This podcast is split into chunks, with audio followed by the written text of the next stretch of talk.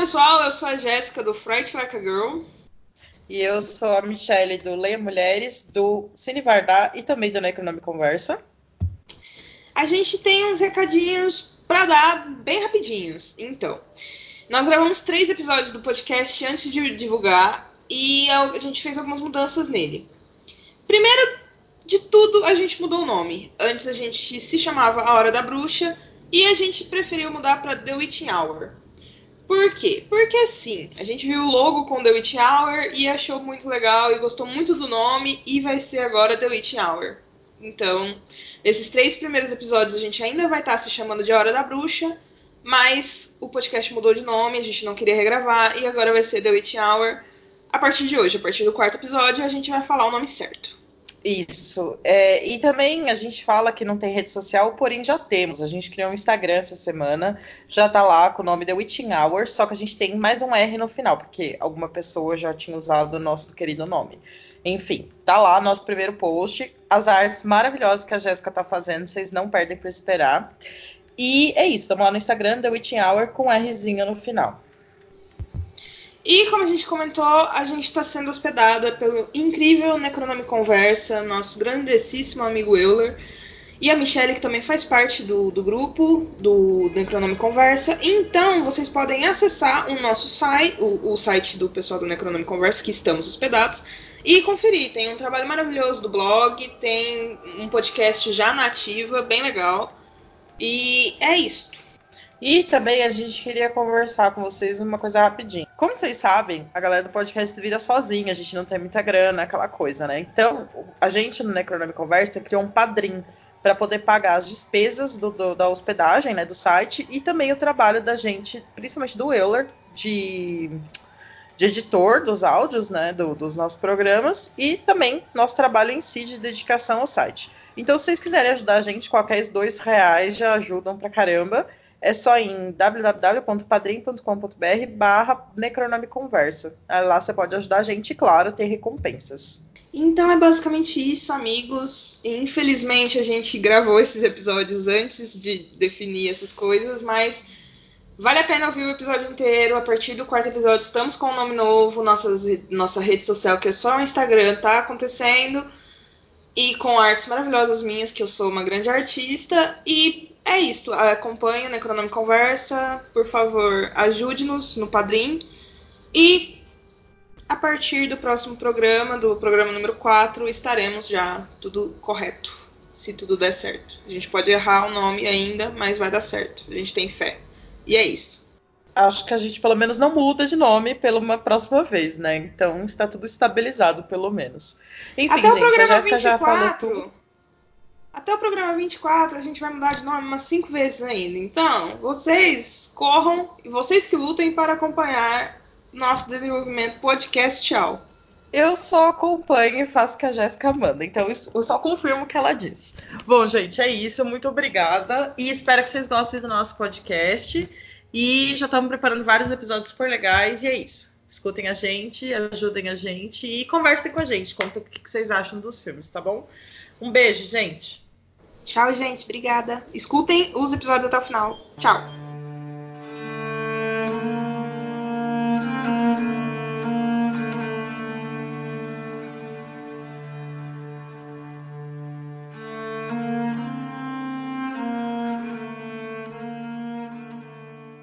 Sejam bem-vindos à Hora da Bruxa, nosso podcast sobre filmes de terror, mistério e suspense dirigidos por mulheres. Em cada episódio, a gente vai comentar um filme, falar um pouquinho sobre ele e dar algumas dicas de outros filmes que também possam interessar a vocês.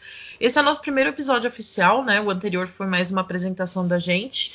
E vamos começar com Mormaço, filme da Marina Meliandi. Bom, sobre os trabalhos da Marina Meliandi, a gente pode falar assim de algumas coisas que ela dirigiu e algumas coisas que ela produziu. Ela dirigiu a Fuga, a Raiva, a Dança, a Bunda, a Boca, a Calma, a Vida da Mulher Gorila em 2009 e logo em seguida ela dirigiu A Alegria, também no mesmo ano. E em 2010 ela dirigiu Desassossego, Filme das Maravilhas, que é um filme colaborativo. Esses três filmes fazem parte de uma trilogia e foram feitos ao lado de Felipe Bragança. Mormaço foi o seu primeiro filme solo, mas o Felipe teve uma ajudinha ali, deu uma ajudinha no roteiro. E em 2019 ela escreveu o roteiro do documentário Chão, ao lado de Camila Freitas, que dirigiu o, o documentário, e trabalhou como editora em vários outros filmes, entre eles O Homo e A Gaivota, da Petra Costa, que é a mesma diretora de Democracia em Vertigem, que concorreu ao Oscar desse ano, e Pendular, de Julia Murat. Isso. É, o filme Mormaço, né? O primeiro filme dirigido apenas é, sozinha, né? Que a Marina dirigiu sozinha, é de 2018. E ele, se eu não me engano, passou na mostra de cinema do ano passado. E eu tive a oportunidade de vê-lo no Cine Sesc no final do ano. Aqui em São Paulo, no Cine Sesc, todo final de ano tem uma retrospectiva de tudo que teve de cinema do bom cinema brasileiro, né? Então, eu já vi muita coisa legal nesse festival, inclusive o Mate-me, por favor, da Anitta Rocha da Silveira. E ano passado, bem no finalzinho do ano, eu assisti Mormaço. Mas o que, que, é o filme, né? Ele se passa no Rio de Janeiro, no verão mais quente da história. O ano é 2016 e a cidade está se preparando para as Olimpíadas. A Ana, que é interpretada pela Marina Provenzano, é uma defensora pública de 32 anos que trabalha com uma comunidade que está sendo despejada por conta das construções para as Olimpíadas. Ela começa então a perceber que estão nascendo pequenos pontos de fungos na sua pele. Coisas estranhas começam a acontecer na cidade e também no seu corpo. Eu eu queria comentar, assim, além de, de, você ter comentado sobre a Anitta Rocha da Silveira, que Mate por favor é um dos filmes assim que eu mais gosto, acho que do cinema nacional. Mormaço também se tornou esse, esse tipo de filme, aquele que a gente sempre lembra com muito carinho, né? Então, tipo, quando eu assisti Mormaço, eu fiquei muito impactada. Tipo, foi. Eu não, não esperava. Foi uma surpresa muito agradável para mim, porque eu, eu achei diferente, sabe? Tipo, ele é claramente, assim, posso estar falando bobagem, mas eu considero ele claramente um filme de horror, porque é, é, ela fica tão assustada e tão, tão nervosa com, com as mudanças corporais que vão acontecendo com ela ao longo do filme que você sente, sabe? O medo dela parece ser muito tangível. Então eu achei um filme espetacular. Eu, tipo, não, não esperava que ele fosse tão incrível assim.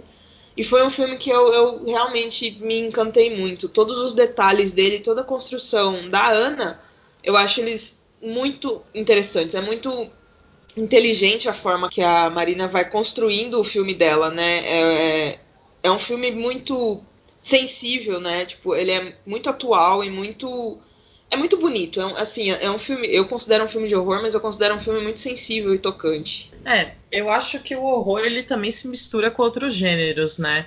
É, tem musical de terror, tem o terror que é engraçado, tem o terror que é familiar, né? E como a Jéssica falou, né, eu acho também que ele é muito bonito esse filme, ele é muito sensível. E a, a, você também comentou, Jéssica, do, da, da Anitta Rocha da Silveira, que você gosta muito desse filme e tal.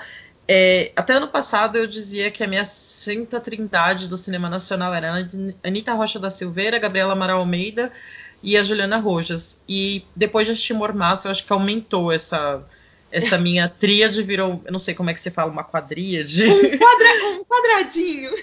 Exatamente, o meu quadradinho de diretoras preferidas, né? Eu confesso que eu não conhecia o trabalho da Marina como, de, da, como diretora, né? Eu, claro, assisti Uma Gaivota, tô com o Pendular para assistir tem um tempo já, mas como diretora eu não conhecia o trabalho dela e eu gostei demais, né? É, como diz a sinopse, a gente sente que tá muito quente no filme.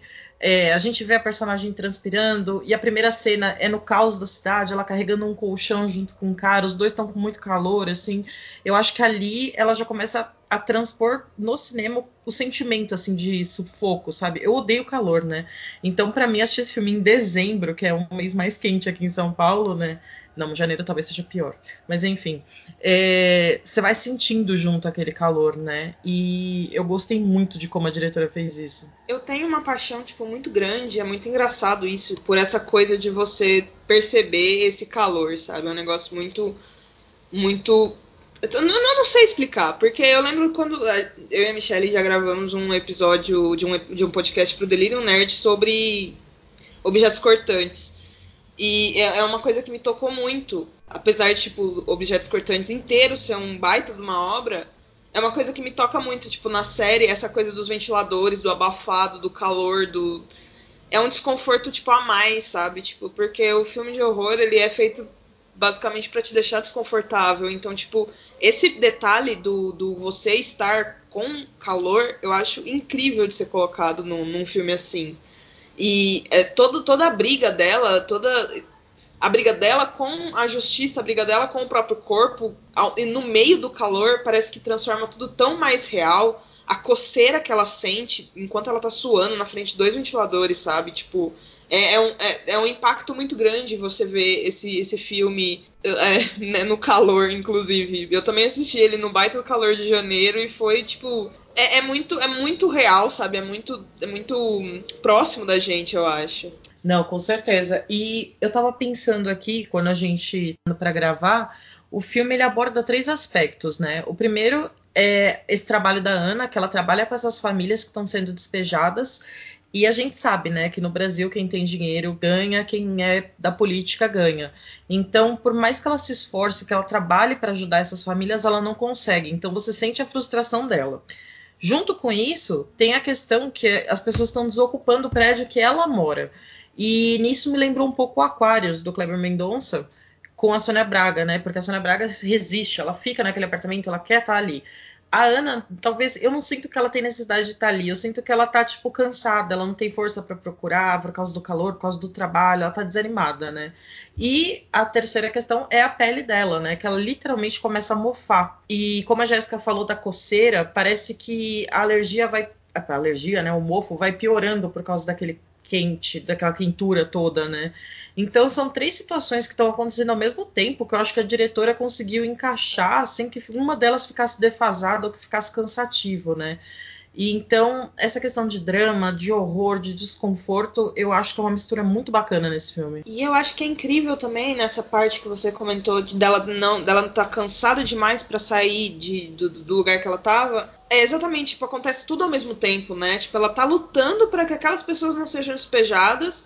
Ela tem condição de procurar outro lugar, tipo, e ela não quer, porque ainda tem gente naquele prédio que, que é muito ligado a ele, sabe? Ela chega a ver alguns lugares, eu acho até que ela chegou a se interessar por aquele último que ela viu, que é no meio, tipo, tem bastante mata e etc. Acho que até pela própria situação dela, de estar tá criando mofo e tal, eu, eu, senti que ela, que ela teve um tipo de interesse naquele lugar, mas era, era tipo, um lugar muito ruim, sabe? E ela, eu, eu sinto que ela tem esse, essa, um tipo de, de, de culpa dela poder ir para outro lugar enquanto ela tá lutando para que outras famílias fiquem no mesmo lugar, sabe? E não tem para onde ir. Tanto que, não, é, assim, eu não sei se podemos aqui trabalhar com spoilers, mas iremos trabalhar com spoilers porque eu não me aguento. Vamos de spoilers. Então vamos de spoilers, gente. Vocês pulem os próximos três minutos, por favor.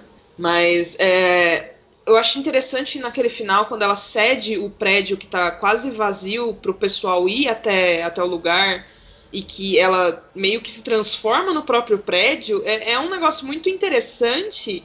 Ela tá abrigando aquelas famílias de alguma forma, sabe? Tipo, ela tá defendendo não só no nível judicial, como, tipo, ela tá defendendo eles mesmos, tipo, do, do, do que tá acontecendo. É, de um nível físico, quando ela, quando ela tá nas, nas paredes, quando ela assusta as pessoas, é, é muito interessante você perceber, tipo, esse, esse nível de comprometimento, sabe? Tipo, aí a gente pode até entrar na discussão da, da Salvadora Branca, né, que tem, tipo, um, esse papel e tal, mas eu imagino muito mais como uma mulher que tá tentando fazer seu trabalho bem feito e que se apegou a essas pessoas. E eu acho bonito essa, essa, essa luta dela que tá acontecendo, tipo, nessas três instâncias, sabe? Ela tá lutando tanto por essas famílias que estão sendo desabrigadas. Ela tá lutando por um prédio que ela nem precisava estar tá ali, mas tipo, tem tanta gente apegada ali. E ela tá lutando contra ela mesma, sabe? Num monstro que ela tá se transformando. Então, é bonito acompanhar, tipo, toda a trajetória dessa personagem. Eu gosto, eu, eu me apeguei muito a ela. Porque ela é uma mulher simples que só quer fazer seu trabalho, sabe? E quer fazer bem feito. Tipo, mesmo com todas as coisas acontecendo ao mesmo tempo, mesmo ela cansada pra caramba, ela ainda tá tentando, sabe? A não ser a hora que ela desiste momentaneamente ali, e aí é a hora que, tipo, o pessoal acaba sendo mesmo despejado, né? E vão todos pro prédio. Mas ainda assim ela tentou, sabe? Ela levou todo mundo pra lá, mesmo sabendo de todas as coisas que poderiam acontecer.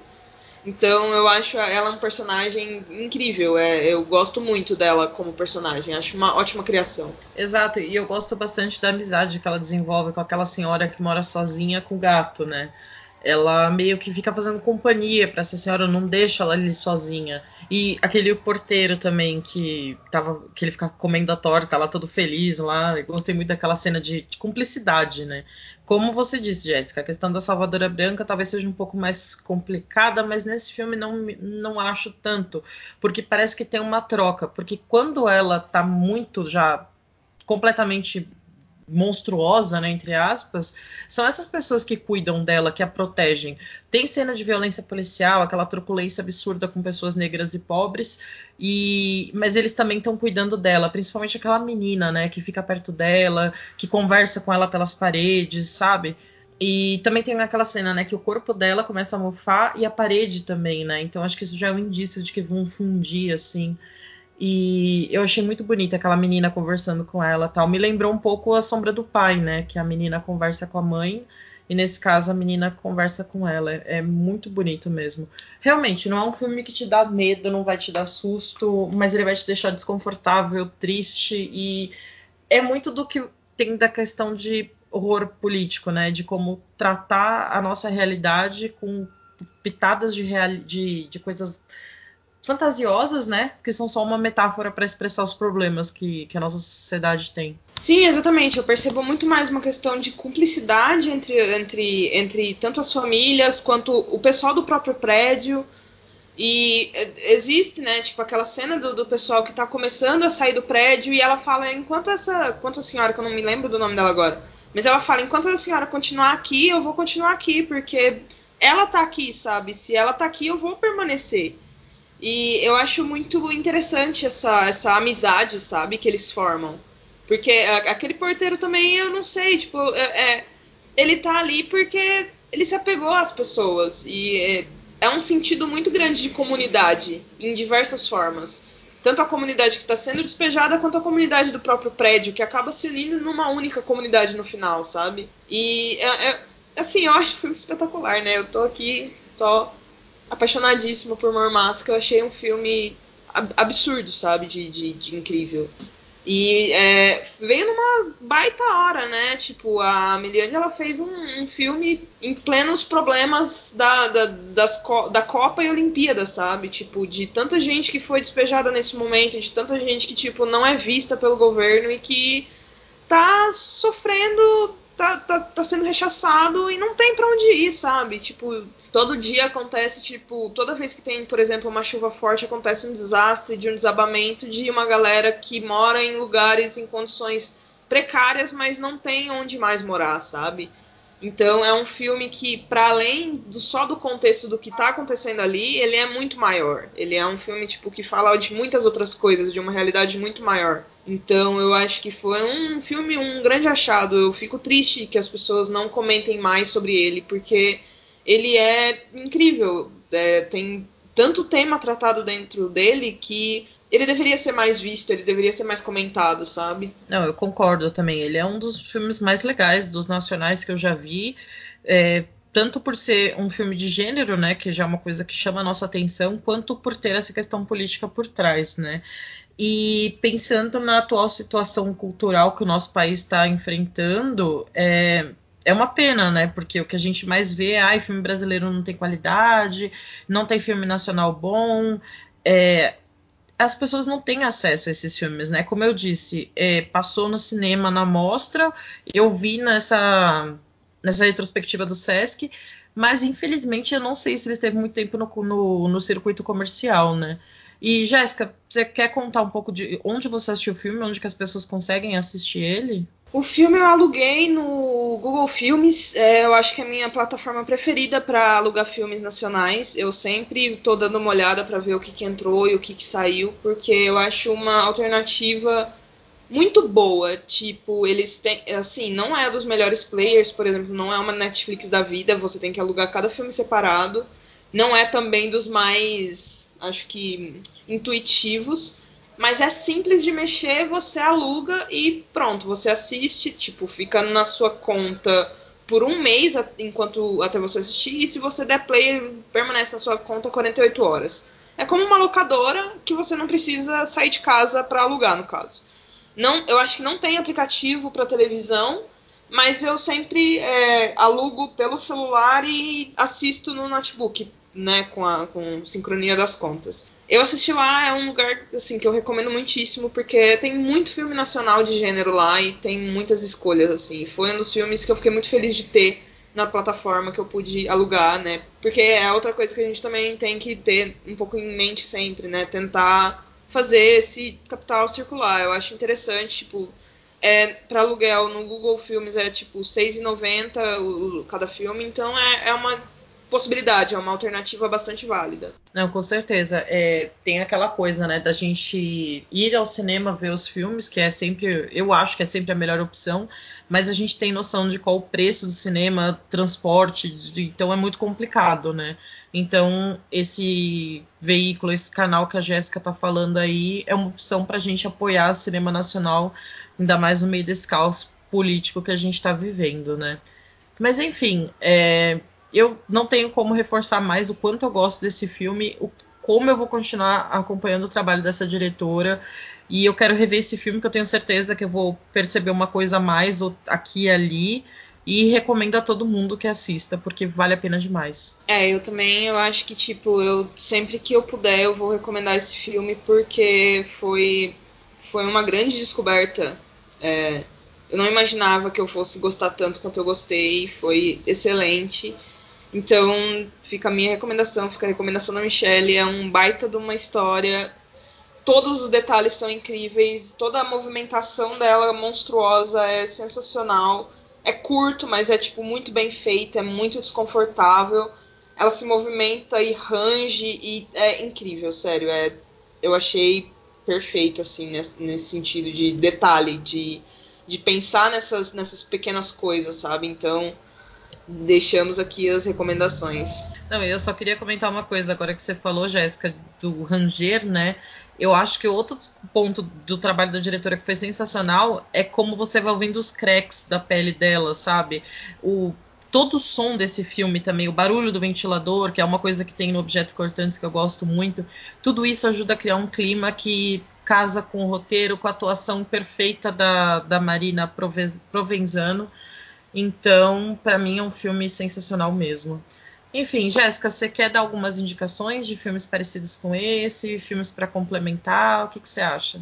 Eu acho que eu já indico aqui a série Objetos Cortantes, que não tem de nada semelhante com ele, eu acho, mas que tem essa essa coisa abafada que eu gosto realmente. Eu, eu não consigo explicar isso, gente. Você, eu vou ficar devendo, em algum momento eu vou poder explicar. Talvez no episódio 100 a gente senta e conversa muito sobre esse, esse, esse amor que eu sinto pela, pela representação do abafamento no cinema. Até lá a gente já vai ter descoberto o que acontece.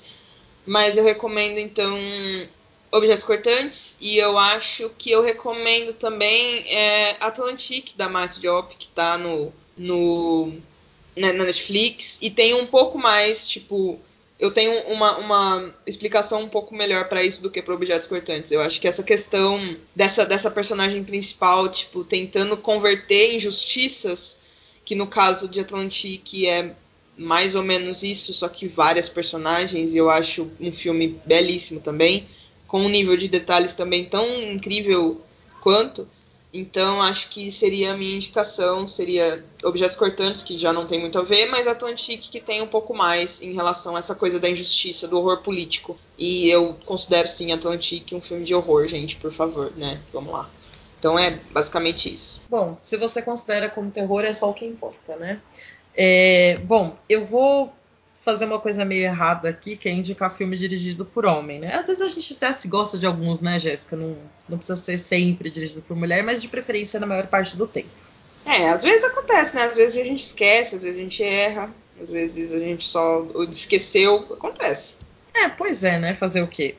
Bom, eu vou indicar dois filmes. É, o Aquarius, que eu já falei, né? Que tem essa questão de, de permanecer dentro do prédio, né? Também um pouco claustrofóbico. E o Possessão, que é um, talvez um dos meus filmes preferidos da vida, se não o preferido, que tem essa questão da criatura monstruosa, do prédio, da ocupação, da política também por fundo, da, tem a ver com o contexto histórico. E eu queria indicar dois filmes nacionais por um ponto. É, a questão do, do, do filme se passar numa classe baixa, periferia, média e abordar esse lado do Brasil que a gente sempre viu de uma forma diferente no cinema, né? Era visto como uma classe marginalizada, sempre remetendo à violência, né? E nesses filmes não, que são O Morto Não Fala, A Sombra do Pai e O Mormaço, que mostra o dia a dia dessas vidas na periferia, né? Os problemas que essas pessoas enfrentam com o terror inserido nele, né? Então, eu acho que isso é um movimento muito bacana do cinema de gênero no Brasil, que é tratar da realidade do dia a dia, sabe? Não é tipo nada muito fantástico ou diferente do que a gente já viu. Morto Não Fala, inclusive, é um filmão incrível. Eu gosto bastante dele, com algumas ressalvas, uma ou duas assim, mas é porque eu tenho ressalva com tudo na minha vida, não é mesmo? Não, amiga, eu tenho várias ressalvas ao Morto Não Fala. É, tem até um episódio do Necronome Conversa que, eu, que a gente gravou sobre ele, que eu fiquei reclamando da representação das mulheres, né? Mas, como eu disse naquele podcast, repito, ele se passa na Vila Gustavo, o bairro onde nasci. Então, isso para mim é a coisa mais genial do mundo. Sim, eu acho isso ótimo também.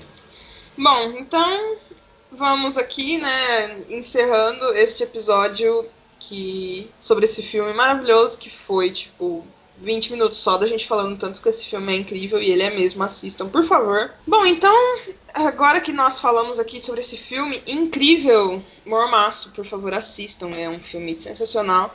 A gente vai encerrando esse episódio e quem quiser seguir a gente no Instagram, estamos lá como A Hora da Bruxa, é tudo junto, sem, sem separar nem nada.